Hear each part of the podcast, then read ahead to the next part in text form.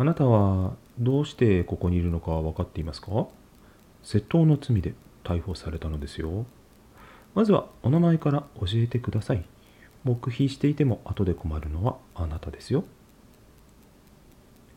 そうですね。私から名乗りましょう。私は佐藤と言います。佐藤健。笑えるでしょ？あの有名な俳優と同じ名前なんですよ。では、あなたの名前を教えてください。はい、伊藤さんね。伊藤何さんですか？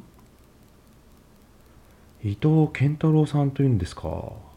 あ、ひょっとして、あの、伊藤健太郎さんと同じ名前ですか？ああ、そうですか。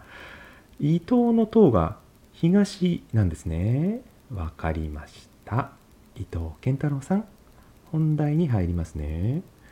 あなたはどうして女性の下着を盗んだのですか？理由を教えてください。わかりますよ。盗みたくなる気持ち。私も若い頃は。おでも、盗まなかったですよ。そうなった理由を教えていただけないでしょうか。そうだったんですね。いきなり取り調べされてびっくりされましたか？思わず答えちゃいました？いや、そういうことじゃないですね。シチュエーションボイスですので、普段なかなか経験できないね、取り調べられ体験、もしくは取り調べ体験をできるということでチャレンジさせていただいてます。今のがベテランデカ編ということで、続きましては、新米デカやらせていただきます。はい、名前言ってください。黙ってちゃこっちの仕事がはかどらないから教えてください。お願いだから目標はやめてください。私の名前ですか？なんで名乗らないといけないんですか？しょうがないな。佐藤です。佐藤何かって？言いたくないです。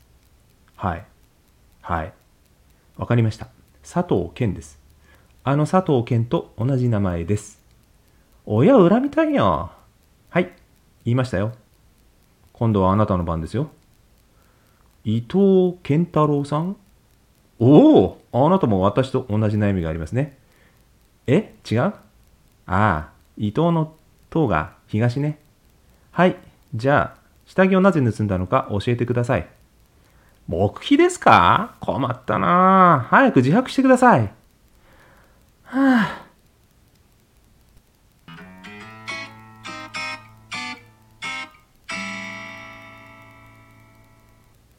いかがでしたでしょうか？自白したくなりましたか？取り調べも自白もね、あんまり経験すること普通はないですもんね。